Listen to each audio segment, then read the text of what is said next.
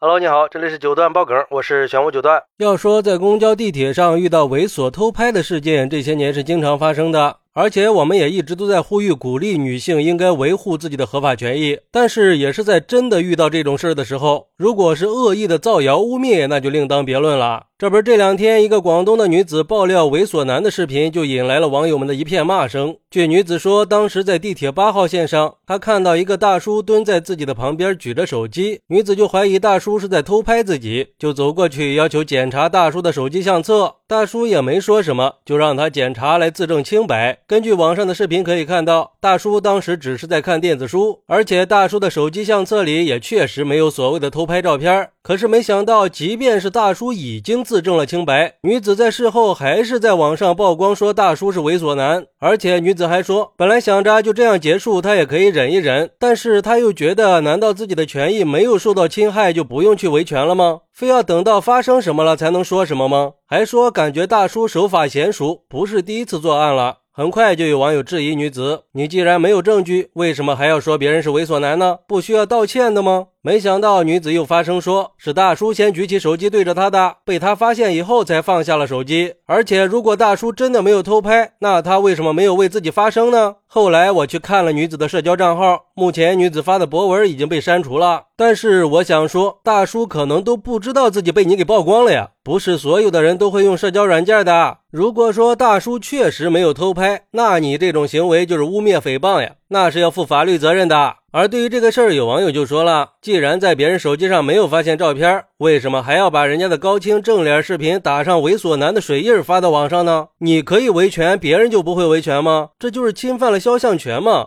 再说了，人家根本就没有拍照，为什么要为自己发声呢？而且大叔的年纪大了，不一定会玩社交媒体啊。那地铁上那么多人都听到了，会不会就觉得这个人就是偷拍的变态呢？这跟造谣有什么区别呀？还有网友说，如果确实被偷拍了，保护自己没有问题；但是如果发现是自己做的不对，那就应该立刻道歉呀。寻求对方的谅解，而不是去当社会巨婴。别人就是拿手机看个小说，看累了动一下就说人家是在拍照，明知道自己冤枉了别人，不但不道歉，还去嘲讽人家、网暴人家，咋的？你是觉得自己很漂亮，每个男人见了你都应该动心是吗？觉得大叔竟然没有偷拍，太不给你面子了是吧？简直就是无中生有的最高境界啊。我看是你偷拍，并且污蔑了大叔，还发到网上去网暴，这是什么样的奇葩逻辑啊？不得不感叹一句：小仙女就是小仙女，没理也要闹三分呀。不过也有网友认为，不信谣不传谣，具体情况我们都不知道，一切还是以官方的通告为准，千万不要以讹传讹的被有心之人给引导利用了，也不要去网暴任何人。网络它不是法外之地，谣言是犯法的。哎，这个倒是没错，造谣确实是违法的。虽然我们提倡女生保护自己，但是也不能借着这个理由任意妄为。没有证据就不要乱说这个猥琐那个对你有想法的。而且这个女子在地铁上的行为本身就是很不恰当的。要是觉得大叔偷拍了可以报警解决，你提出质疑也可以理解。但是在看过对方手机以后，确实没有发现偷拍的证据，那误会了别人就应该给人家道个歉吧。你什么也没发现就去网上污蔑别人，这就过分了吧？关键是这个女子她并没有权利去查看大叔的手机，你可以报警让警方来调查，但是人家大叔却愿意把手机展示出来让你查看相册，说明人家大叔就是想自证清白的，居然还能说出什么“难道我的权益没有受到侵害就不能维权了吗？”这种话，你权益没有受到侵害，你维护个嘚儿啊！你维护你维的哪门子权呀？真是又一次被刷新了三观呀！还为什么不为自己发声？那你还是赶紧烧香吧！这大叔要是出来维权了，那你就摊上大事了。还发声？你质疑错了就应该道歉，还去网暴别人。不过还是要提醒一下女生，一个人在外边的时候，还是应该注意安全的。毕竟这偷拍也是确实存在的。但是如果发现被偷拍了，不代表着就可以随意的去查看别人的手机，更不能在没有证据的情况下去污蔑。一定要报警处理。就像一个社会学家和心理学家说的：“社会上对隐私的关注是可喜的，但是在关注隐私的同时，也应该克制自己的行为，不要因为一时的猜疑和误解，对无辜的人造成伤害。尤其是在现在这个社交媒体的时代，信息传播的速度非常快，所以我们更应该注意自己的言行，避免在网上散播不实和负面的消息。在做事之前，一定要三思，避免造成不必要的麻烦嘛。”